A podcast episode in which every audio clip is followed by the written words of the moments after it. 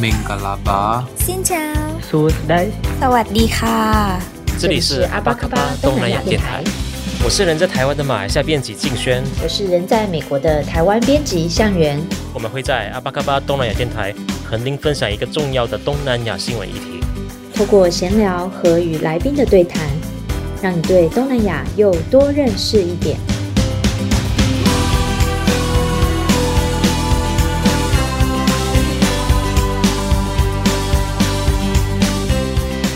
阿巴嘎巴，大家下午好，我是主持人静轩。那很久没有跟大家见面了。那其实虽然说最近我们的 podcast 呢都有每一周都更新，那其实这一些最近这几集的 podcast 呢，其实都是已经在五月之前呢，呃五月中的时候呢都已经录音完毕。那今天呢是七月八号，那刚好呢是台湾政府就宣布，呃那个三级延长，但是适度松绑。那在这期间呢，其实也是蛮多马来西亚餐厅也是撑得蛮辛苦的。那希望大家有机会的话，可以在在台湾的马来西亚餐厅多多去消费或点外送，多多支持他们。当然，除了马来西亚餐厅，还有各个东南亚餐厅，都希望大家多多多多支持啦。好，那今天呢，我们的来宾呢是陈静怡。那如果大家有印象的话，在我们第一季的时候呢，去年呢，我们已经在。已经访问过陈静怡一次呢。最近陈静怡呢，她出版了最新的新书，在六月出版的。她的新书书名呢叫《哦，台味原来如此》。对，那副标是蛮长的，大家有兴趣的话可以去 去那个呃博客来啊、成品书店去订去订购他的新书。那他的新书里面呢，也有他除了谈谈台湾的美食之外呢，其实他也有去比较一些台湾的食物跟大陆的大陆的原乡这边的食物的渊源。那还有在。大陆的移民到了南洋之后，就是中国移民到了南洋之后，那如何演变呢？成为当地独有的华人的食物？那陈静怡的这本书呢，都写得蛮精彩。那所以呢，今天我们再请他来谈谈，诶，这些台湾的食物跟大陆啊，还有东南亚的渊源是如何的？嗨，静怡你好。嗨，金轩好，大家好，我叫陈静怡，东城，然后静怡大学的静怡。那我有十八年的时间都投入在美食报道之中。那其中前十四年是在报社担任美食记者，那后四年我就专注在饮食的写作上。那我也累积了将近上千家这个吃食的经验，所以身上也累积了不少肥肉。那十年前我就出版了一本书，叫做《台味》。前几年我跟金周刊有合办了一个失传失传菜的活动，也是跟台菜有关，那就一度掀起了。整个业界啊，对于半桌菜文化的一个热潮，所以呃，就有媒体封我一个封号，叫做“台菜天后”。那这本书也就是继上一本《台味》之后的作品。对，那提到说，哎，了台湾人当中最了解马来西亚食物的，可可应该也是陈静怡啦，对啊。虽然是没有没有人 封你封你为马来菜天后。对，那我是蛮好奇说，哎，那你是，嗯、所以你应该是一开始在台湾当记者的时候，嗯、主要是从美呃台湾的美食记者的路线开始发展的嘛？那怎么之后会呃延伸到华呃东南亚的华人料理呢？嗯，其实我出这我有三本书嘛，第一本是台味，那讲的其实是台湾跟台菜的关系啊，就是自己跟自己的关系。那第二本是啊这味道，讲的是。呃，马来西亚的华人食物，那呃，虽然说讲的是马来西亚华人食物，不过我的出发点也是从台湾开始。那我觉得台湾从马来西亚的食物也可以看到，同样是一个移民国家，然后所造成在食物上或在观点上的一些不同。那第三本呢是叫《哦，台湾原来如此》，这本书其实是扣接到台湾跟原乡的关系。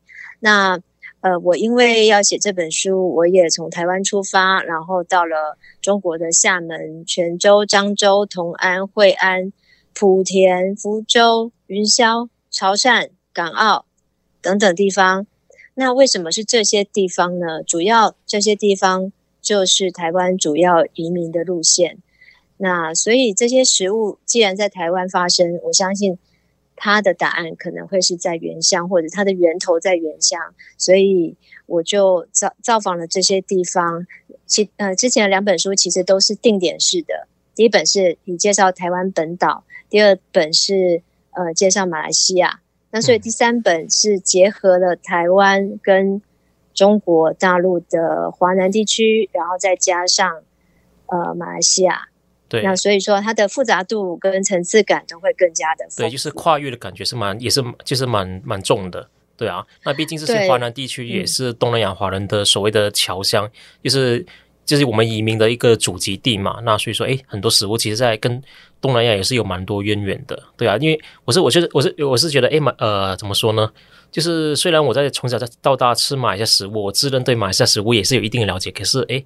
看了静怡的书之后，才发现说，哎，其实，呃，从他者的角度来看，那其实有很多东西都是我们都不知道的。例如说，像静怡的书里面提到，像台湾常常见的干呃福州干面啊、担仔面啊，呃，包括鸡卷啊，其实跟马来西亚也是有一些渊源。对啊，这些我是都是我在过去是是没有察觉到的。而且我觉得从食物的角度来看疆域的话，因为我觉得人为的疆域其实是很刻板，而且是。甚至有点粗粗鲁的，呃，就是说，哦、你这个这块地就是马来西亚，然后那一块地就是台湾，然后就是印尼。那我觉得，如果以食物的角度来看疆域的话，其实会会显得更加的包容跟精彩。譬如说，诶，我们都是吃沙茶的，我们就是沙茶国的，然后我们都是拿筷子的，我们是筷子国的。从这个角度来看的时候，我觉得，呃，可以串联华人世界彼此的共通性，而且去拉大这个饮食的广度。那我相信，就是说，透过我书中其实有介绍很多相同的食物，然后这些相同的食物会发现说，哦，原来你跟我吃的其实是一样的东西，可以让我们彼此更珍惜对方。那但是在这些相同当中，又有一些不同。那透过这些不同，可以让我们彼此学习。我觉得，当我们理解对方越多的时候，我们的偏见就会越少。诶，那你是什么时候开始察觉有这些差异的呢？然后想有进一步的动机，想去把它给书写出来。嗯，如果说是从呃闽南的相关资讯的话，我我想是从我上一本台位写完之后，我其实就在想说。那可能这些店家都是来了三代，那三代之前呢，到底是什么？到底在哪里？呃，我觉得这个线头其实都都在原乡那里。然后我觉得在那里，从书里头，呃，从实地走访，我就看到了一些哦，原来如此的部分。那如果说是呃马来西亚的话，我想呃，我对我的启蒙最大的应该就是马来西亚的饮食作家林金城先生。他那时候有跟我说过说，说如果你想要研究华人饮食的话，那你一定要去马来西亚。那我觉得走过了这三个地方之后，我我其实也发现了这件事，就是马来西亚在华人食物的保存上是相当呃完整或者是传统的。譬如说，虽然啊、呃，假设假如假设说四果汤好了，四果汤虽然是原发自原乡，哈也呃漳州这个地方。可是他到了台湾，他已经开始进行这这么多年来，将近百年来，他已经经过了很多的变种，或者是说他已经经过时间的一些淘选，他已经没落了。可是，呃，他在原乡漳州那个地方，他也开始经过改良，加入一些新的不同的东西。但是他在马来西亚却还是维持的相当传统，然后呃，品相也是。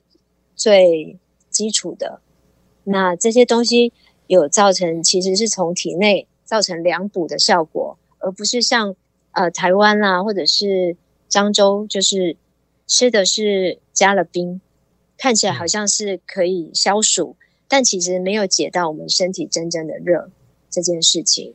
所以我我觉得在嗯、呃、讲到这个原乡饮食或者是台湾饮食的这个部分。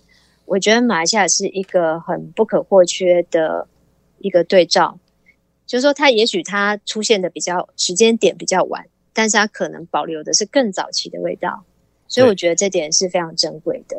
对啊，像之前我记得，呃，一些香港的美食作家，像蔡澜也是有说过，哎，在来到马马来西亚可以发现一些食物是比较古早的，就是已经在香港、广东都已经找不到的一些做法跟菜色，对啊。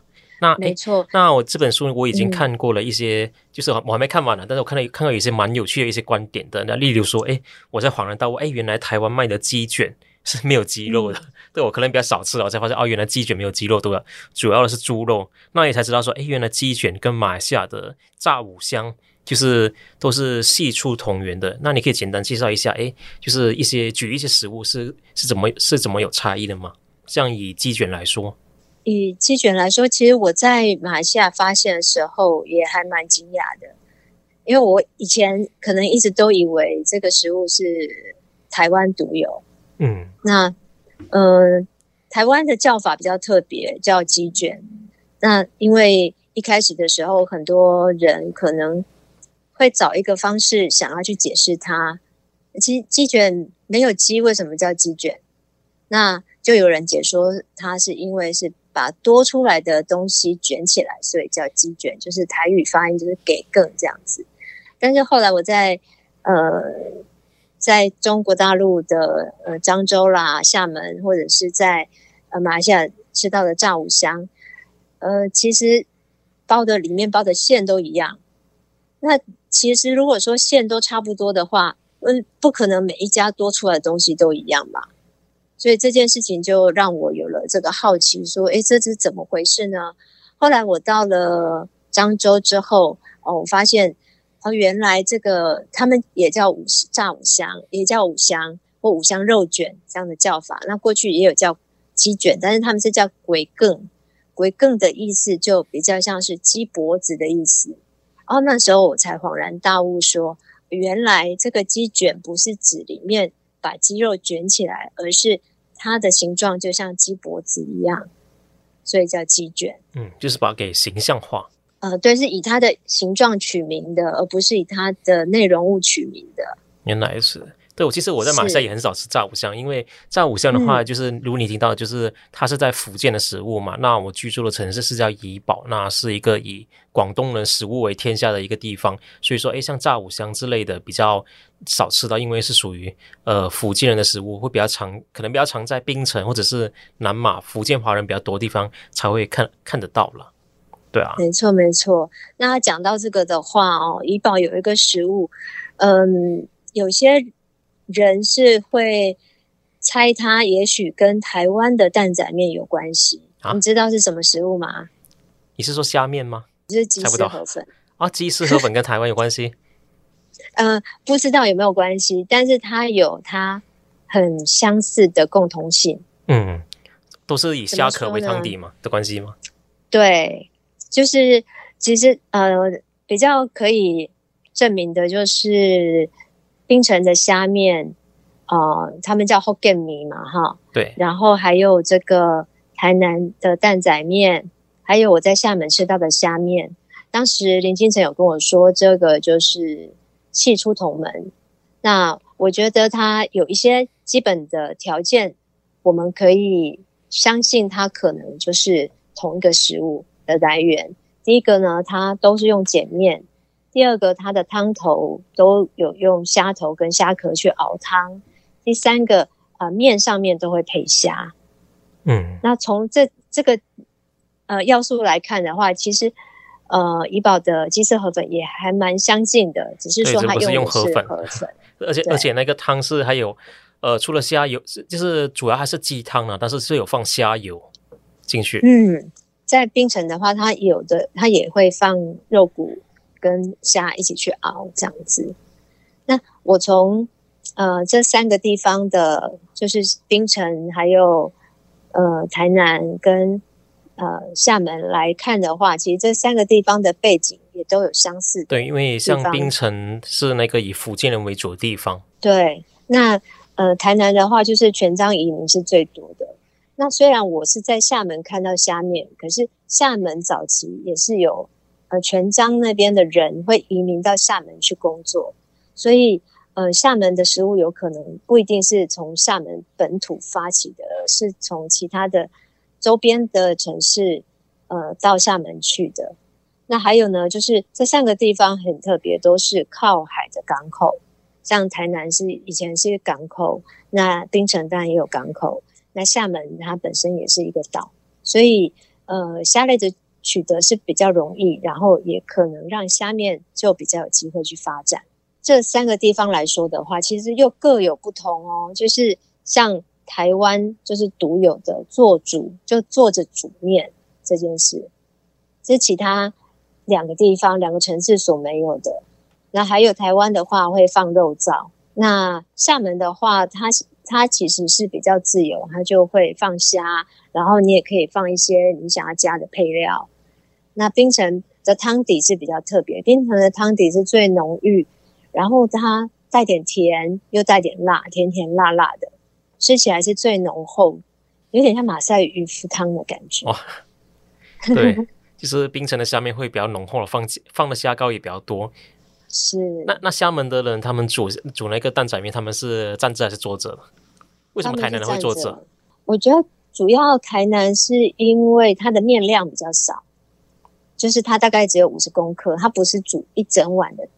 的那种大碗公的面，那它所以它不需要就是需要甩动的动作，然后再加上它其实碱面本身就是熟面，所以它没有那么需要呃长的时间去煮它。那所以它一开始就是从那个杜小月蛋仔面这家店开始做煮，然后之后呢，因为它嗯、发。就是他开始这么做之后，他也是目前台湾现存最早的一家蛋仔面店，已经有百年的历史。那他开始做煮之后，哎，其实其他的店家就跟着学习，也就跟着都变成了一个做煮是一种有点像呃表演秀的感觉这样子。哦、所以说，除因为我印象中好像在台南应该有见过有人是坐着卖那个担仔面，可是台北是看不到了，对不对？台北可能只有杜小月还看得到，有哦，有哦，有吗？有，嗯，基本上都会有。如果除非它的规模没那么大，哦，否则做主是一个，嗯，还蛮重要的画面。了解。像蓬莱村啊，就是呃，福华饭店蓬莱村，它也是会有一个做主的。然后阿美饭店好像也是有。哦。哎，阿美饭店我不确定。那那个还那我我看到书里面还有还有提到那个干面。我是蛮好奇的，是、嗯、是因为那个我到了台湾之后，发现说，诶，台湾有卖一个叫傻瓜干面，是是属于属于福州的干面。那像我本身我家族是属于福州人，那可是我在马来西亚，诶，就是我住西马，那西马这一边的福州人主要是集中在一个叫霹雳州史兆园的地方。那我们那边是很少吃，会很少吃，印象中没卖没卖什么干面。那能吃到的东西，台湾有的就是只有那个光饼。那光饼的话，我觉得台湾的光饼哈，就是福州人的光饼，台湾的好像是比较皮比较厚，然后马来西亚是比较薄。嗯，然后我在马来西亚西马常吃到的福州人的食物呢，主要是用红糟呃有红有红糟为基底的食物，像是红酒面线啊之类的。可是，在台湾这边好像是不太能看到，反正好像是反反而是您提到你书书中提到的那个干面，主要是在马来西亚那个。东马沙呃沙捞越这边有个地方叫狮屋的，那边福州人是蛮多。那他们当地人的干面呢，也是蛮有名的，就是像你书里面提到是呃系出同源的。嗯，对，就是因为东马它本身最早移民的华人也是以福州人为多嘛，目前好像还有九万的福州人移民后代。那他们在那里的早餐其实就是吃这个干盘面。对，那。那个呃，也很有趣的是，它一定都是用盘子来装。那呃，有一种说法是说，它其实就是干拌面啊。然后因为后来用盘子装，就变成了干盘面哦，干拌面这样子。然后它呃比较不同的地方是说，它其实原料也都差不多，就是猪油啊，然后盐水啊，然后有的会加黑酱油啊，葱花，那上面还会有。铺肉片，所以这三个地方来说，就是从东马十五跟福州跟台湾来讲的话，这个最有钱、最有看起来最有钱的，应该是狮屋的干盘面，因为上面还有肉片哦，那还有蒜酥这样子。那呃，台湾的，所以它其实，在狮屋那个地方，干盘面算是一个很普遍的文化。就当地人有跟我说，如果呃，每一家狗比店都一定要卖干盘面，否则他就开不成店，因为干盘面实在是太普遍了。那在台湾的话，呃，比较特别的就是它被叫了一个名字叫傻瓜干面。对，一般没有其他地方是没有这样叫的，一般就是也也有在台湾也有地方是叫福州干面。那傻瓜干面就是一个比较特殊的叫法。那它它其实我觉得它最独特的地方就是它的配料非常的纯粹，就是猪油啊，然后盐啊，然后你自己可以加醋或者是加辣渣跟辣油。所以傻瓜干面它它是已经一个约定俗成的说法，嗯、还是说它已经是一个商标了？它其实是有被认为是商标。对，因为我印象中好像。呃，嗯、我是在小南门附近看到傻瓜干面，那然后其他地方是很少看到的。哦，对，在小南门那个地方有有被称为傻瓜干面，但是它这个名字我在我家附近也是有看到的，但它并不是小南门这个这个品牌。哦，嗯，它有一点有点约定俗成的叫法。嗯，但是现在慢慢的可能因为慢慢的被证明了，就是会变叫成那个。福州干面哦，那结果我我就想说，哎，我到福州看看好，是，到底证明是因为怕被污名化吗？也不晓得，有有这种可能，有这种可能，对，因为我在福州的时候，我问他们说，哎，你们有没有卖傻瓜干面？他们就生气了，就是、哦，是真真的生气吗？还是 是是真的生气哦。对，就是、他他们之前就就是在福州的福州人，他们之前就听说有人把他们的食物叫傻瓜，还是说听到你才知，听到你这么说才知道？听到我这么说才知道哦，因为他们很比较少跟台湾接，我遇到的人比较少跟台湾接触，然后也比较少去聊到这个话题。嗯、原来其实干面很多地方都有啦，只是因为它被叫了呃福州干面，所以我才会。特别想要去福州找找看，它的干面跟我们台湾的干面是不是是相同的样子？嗯、结果我在福州是发现了，竟然有三种干面。呃，第一种是那个拌面扁肉，就是它它吃起来比较像我们的炸酱面，但它会配一个馄饨汤，所以叫拌面扁肉。那第二个就叫拌面，那其实。拌面就不会再加福州两个字，因为是当地人嘛，我们不会在当地加当地的名字。哦、对，对，那它它吃起来也是会比较像麻酱面，但是它的面条要比较粗，比较结实一点。然后第三个就是比较接近台湾的那个福州干面，但是它呃它用的不是面条，而是粗米粉，但是它的。味道是最近最接近台湾吃到的味道，那所以我觉得这个也挺有趣的，就是我跑到福州去找福州干面这件事，然后再跟台湾的福州干面跟干盘面。三个来做一个比对。那刚刚我提到，像我家乡里面有，就是西马这边的福州人的食物很多是有红糟类的嘛。那在台湾这边也，嗯、我记得台湾也是有有一定比例的福州人嘛。那可是好像怎么没看到呃有红糟类的福州食物呢？嗯，就比较要去看福州人呃住的地方，譬如说像马祖人住的地方，或者是像基隆，哦、嗯，像马祖住的。就是马祖人聚集的地方，因为马祖它又离福州很近，所以它的呃饮食食物会跟福州比较接近。那嗯、呃，还有一个就是基隆，基隆其实有很多福州食物，譬如说像顶边错啦，呃，像光饼啦，像这个、嗯、呃，他们也有也有炸红烧肉。那比较特别的就是台湾呃。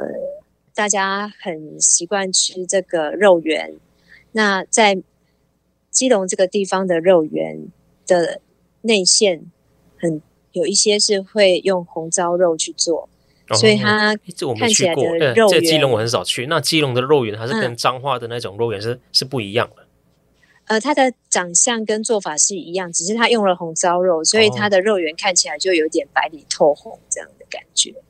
哦，还蛮有趣的。下次我去基隆试试看，反正很近。对，很近。那你在你书中也是提到蛮多呃一些食物嘛，是跟东南亚有关，像是那个蚵仔煎啊，还有那个豆花，其实也是跟东南亚也是渊源的。那这里就没办法就一一介绍了，大家有兴趣的话可以去看静怡的这本哦，台湾原来如此。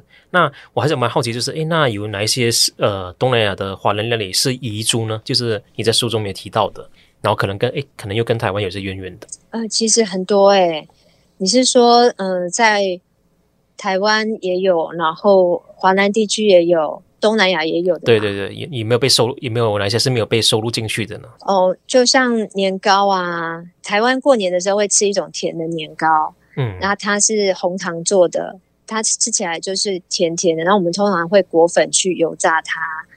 在马来西亚，我吃到的就是会这个呃，用地瓜跟芋头夹，啊、把它夹在中间，然后下去油炸。对，台湾对我印象中台湾的好像都是整块是比较。嗯用料是比较单纯的，马来西亚好像会比较呃多掺杂一些东西。你刚刚提到了像是地瓜，对，还有呃肉粽啊这些在马来西亚也吃得到，然后在原乡其实也有，然后在台湾也有，还有汤圆啊，嗯呃还有烧麦哦，烧烧麦其实也是在我在诗吴也看到很多，武进也有，那还有就是青州小菜。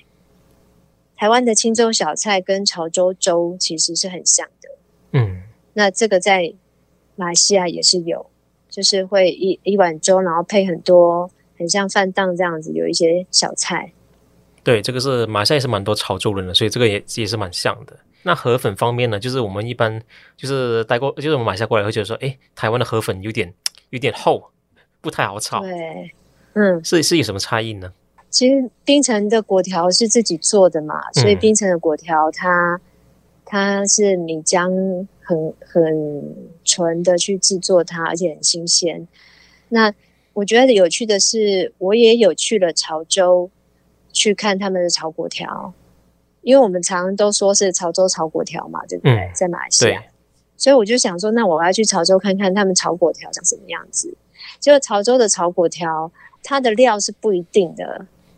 就是说，你可以是牛肉炒粿条、青菜炒粿条啊，这个是配料嘛？那可是粿条本身是粿条本身是跟华人地区呃跟东南亚都是一样吗？它也也不一样，它介于槟城跟我吃到的啦，介于槟城跟台湾中间。哦，台湾是偏厚的，然后它就偏偏中间的。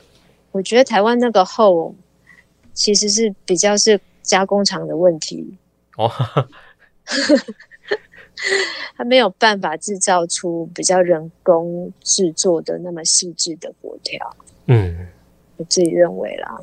哦、但是台湾的炒果条或台湾的炒河粉也是一样，就是嗯，比较是配料型的，就是对，你要炒什么都可以。它不像马来西亚是有规定的那一些配料，什么豆芽、鸡蛋、虾仁、腊肉啊、鸭蛋啊之类的。鸭蛋对，然后猪油渣这些。我觉得台湾的像新竹米粉很有名嘛，可是我跟在我马来西亚吃的还是差很多。对啊，就是就是没有哪个比较好，但是就是诶觉得口感还差，诶怎么差差不一样？是米是米的品质不一样吗？还是什么因素造成说诶呃两地的口感差这么多？因为我没有在马来西亚吃过米粉诶，你说的哦，哎、哦、有有有有，因为我要新洲炒米粉之类的啊，对啊。好像比较细，比较幼，对不对？对对对，就是哎，我们的米粉就是真的很白，可是台湾的米粉就是感觉像是呃比较透明一些。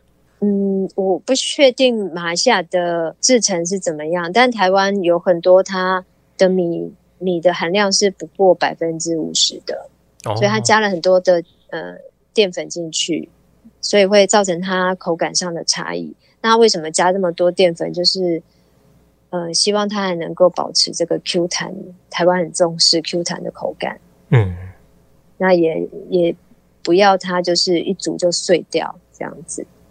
嗯，那其实是有助于呃商家的使用，但并不代表它是好的口感。我还是比较喜欢吃马来西亚的。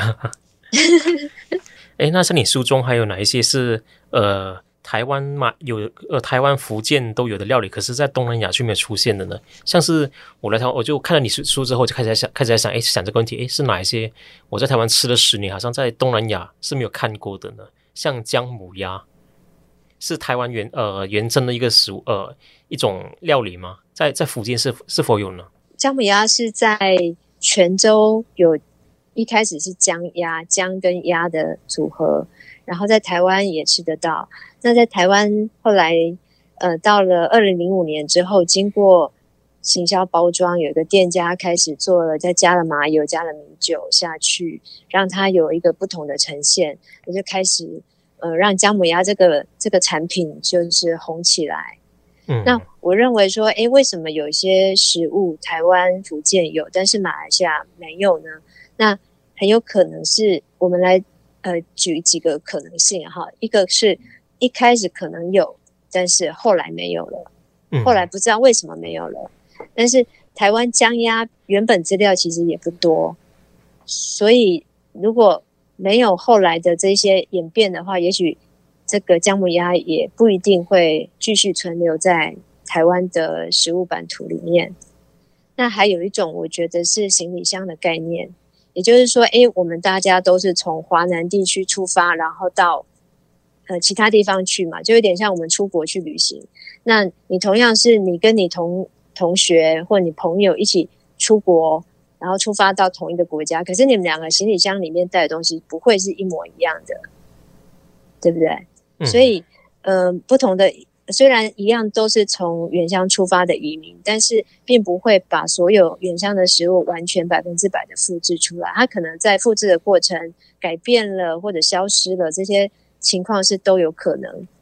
那还有一个就是，我认为，呃，这种说法不一定是成立的，因为姜鸭主要就是血管扩张，促进血液循环，尤其是。比较我们二零零五年后的台湾的姜母鸭，它就是讲究是驱寒，哦、就是可以让身体是就是马来西亚只有夏天暖和。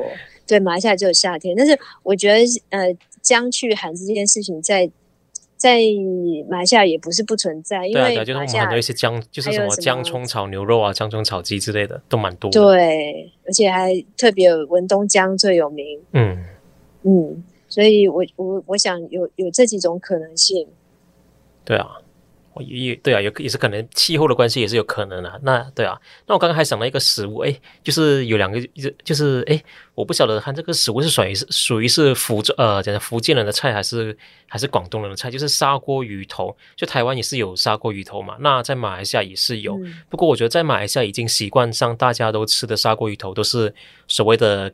呃，砂锅咖喱鱼头，就是我们都都是吃咖喱口味的，是口味比较重的。那台湾这一边的话，就是砂锅鱼头，就是跟我觉得做法都差不多，但是就是那个汤底是不一样的，对啊。嗯，我们想到砂锅鱼头，嗯，会比较想到江浙江浙菜，江浙菜的砂锅鱼头，嗯、所以江浙菜的砂锅鱼头会是呃，就是属于有点类似台湾的版本，但台湾又加入了很多的。有点像吃火锅的概念进去，台湾因为很喜欢吃火锅，到最后很多食物都会变成火锅。对，所以嗯、呃，这个就两个地方不一样，但我不确定马来西亚的咖喱鱼头是从谁那边传来的，这个我不确定，有可能。对，我也不确定，应该是这在马来西亚，他也他也不他也没有被分非呃归类为是广东菜还是呃福建来的菜，对啊。所以不不会是印度菜吗？嗯，印度，我觉得他应该也是，就是马来西亚情况，就是有华人、印度人跟华人嘛，呃，就是马来人嘛，那他应该也是已经属于 fusion 了，嗯、就是属于融合了。对，但它确实也是一个很蛮独特的食物。对啊，我是蛮蛮怀念的，就是吃这个砂锅，就是咖喱鱼头。那在台湾的话，就是比较在台北比较少机会吃到它，这样到嘉义才可以吃到嘛。那个林聪明，其实在，在呃台南。嘉义其他地方也有类似的砂锅鱼头，但它更大，它就真的是鲶鱼头很大一颗在煮这样子。那哎，你还有什么哪哪些是可以介绍的吗？就是在书中是没有介绍到的。就像呃豆花啊，豆花在台湾现在已经是变成了一种汤底，就有点像是甜汤类的一种。汤底，不过我在潮汕那个地方吃到的豆花，它是一滴水都不加哦，它有点像呃甜的蛙桂的感觉，它是只有加糖粉的。我想说，哇，现在已经时代这么进步，但是它仍然是以加糖粉进去为主，就这样的结合。而且我本来以为是一两家，结果多吃了几家都是这样子的做法。那我觉得在马来西亚的吃到的豆花是也是很纯粹，但是是最好吃的。它就是在那个豆花体跟这个呃汤汁糖水的比例是抓的的。马来西亚就是马来西亚的那个怡宝的豆花也是蛮有名的，因为水对呀、啊，对啊。你们有那个得来速的豆花店？对。对，就是在在马来西亚怡宝，就是你只要开车去一个叫奇峰豆花店的，还蛮有名的，就是你不用下车，他就就是店主就会把那个豆花拿给你，就在车上解决就可以了。对，对啊、没错。不过在马来西亚的豆花其实各地做法也不太一样了，就是还蛮也是蛮多元的。这方面的话，我可能也要找机会去了解一下。对啊，嗯，是是，那在马来西亚还有一种豆，还有一种豆花也是，我我觉得可能在潮汕地区跟在台湾也是没有这个做法，就是我们会把那个豆花。呃，就是加那个龙眼还是荔枝，就是一起在里面做的，你知道吗？不晓得，但我知道它糖水有的会加斑斓叶下去煮。对，然后我们会加那个呃，可能有的会加红毛丹，还是加龙眼，就是放在里面，然后就是拿去熬煮。哦、对啊，哦，然后变成一个冰的甜品，就蛮好吃的。哦，但它是属于比较后期发展，那是比较后期发展出来的，就可能在比较富裕之后，嗯、对经济条件、条件比较好了之后。那我觉得润饼也是一个比较特别的食物，就是我发现，在泉州吃到的呢，它会加很多的红萝卜跟炸米粉。嗯，那在福州吃到的，它会加比较多的豆芽菜。对，在厦门吃到的话，它会加一种海藻类的，叫做虎苔，干燥的，然后还会加把那个贡糖啊，用这个碾成碎。还有再加那个呃炖过的高丽菜，然后一起下去包。从我们吃的这些食物里头，就是主要的配料里头，其实，在台湾来讲的话，会觉得说，哦，我们会更了解说自己可能我们的先祖是从哪里来的。所以我家的润饼会包这些食物。我不晓得你们会不会在家里头自己吃薄饼啊？会？对，就是在马来西亚就喜欢这个呃润饼叫薄饼，然后中文字就是薄饼。对，那呃在家里做比较少，就就都是比较习惯去外面吃。然后而且就是你书里面提到，哎、嗯，我在恍然大悟哦，原来就是这个细节我没注意到，就是在马来西亚的呃薄饼呢，我们大多数呢都是有店家他已经把它呃剪好，就是切好分段来吃的，就是用筷子夹来用筷子夹来吃。可是，在台湾润饼好像都是整条直接拿来吃的，就不太一样。就好像吃那种手卷的感觉，对，所以我觉得这个是后来很有趣的演变。那在嗯、呃，在厦门其实也是叫薄饼的，所以润饼只有台湾呃这个词只有在台湾在用，也不是这样。润饼的话，嗯，泉州是讲润饼菜、润饼菜，那漳州讲讲润饼糕、润饼卷的意思。这些叫法其实台湾也都有，但是主流就是把它统一叫润饼。但是润饼菜、润饼糕这些我们都会讲，只是可能不那么全面。但其实，在原乡都有这种叫法的。哦，原来。但是我们比较少听到薄饼啦。对啊。就除非他是厦门人的后代，移民后代才有才有机会听到。像我阿布他是厦门后代，所以他会叫薄饼。然后他会加一个很特别的东西，就是那个呃荷兰豆，就是豌豆。嗯，那一般的那种呃，我在厦门看到的街边的那种润饼店，他就是会把它剪剪半。可是在我阿布他的做法的话，他就会把它剪成细丝。那他为什么要剪成细丝？他不是要一起跟这个高丽菜一起炖，会太软。他是到。要包之前才放进去一起煮，让它带有一点呃脆的口感，所以就很讲究这个细微口感上的差异。嗯，然后值得一提就是，像是虽然说这本书有呃，主要是谈说，诶，台湾的料理跟马来西亚的，呃，跟马来西亚还有还有中国大陆这边福福建原乡的一些差异，可是其实这些料理传到。东南亚之后呢，其实也影响到了其他族群的，像是那个就以刚刚润饼来说，他们就是呃传到了马来人、印度人手上之后，一他们也发展成他们自己族群本身的一些食物，对啊，这个也是有趣的一个呃移民潮所带来的一些影响。对啊，所以其实我变亚的版图很大，你会觉得？对啊，好，那个我们时间差不多了，那我们就感谢。呃，静怡给我们的分享，那希望大家有机会的话，未来可以到呃马来西亚走一趟，然后去欣赏这些诶跟台湾有渊源的一些食物。那感谢静怡的分享，谢谢静轩，谢谢大家，好，谢谢静怡，拜拜，大家保重。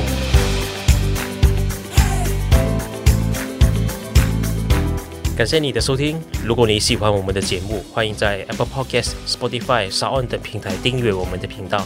也欢迎你为我们留言评分，你也可以追踪我们的 IG，透过私讯留言与我们互动，让我们一起把东南亚新闻的 Podcast 节目做得更好。阿巴嘎巴东南亚电台，我们下次空中见。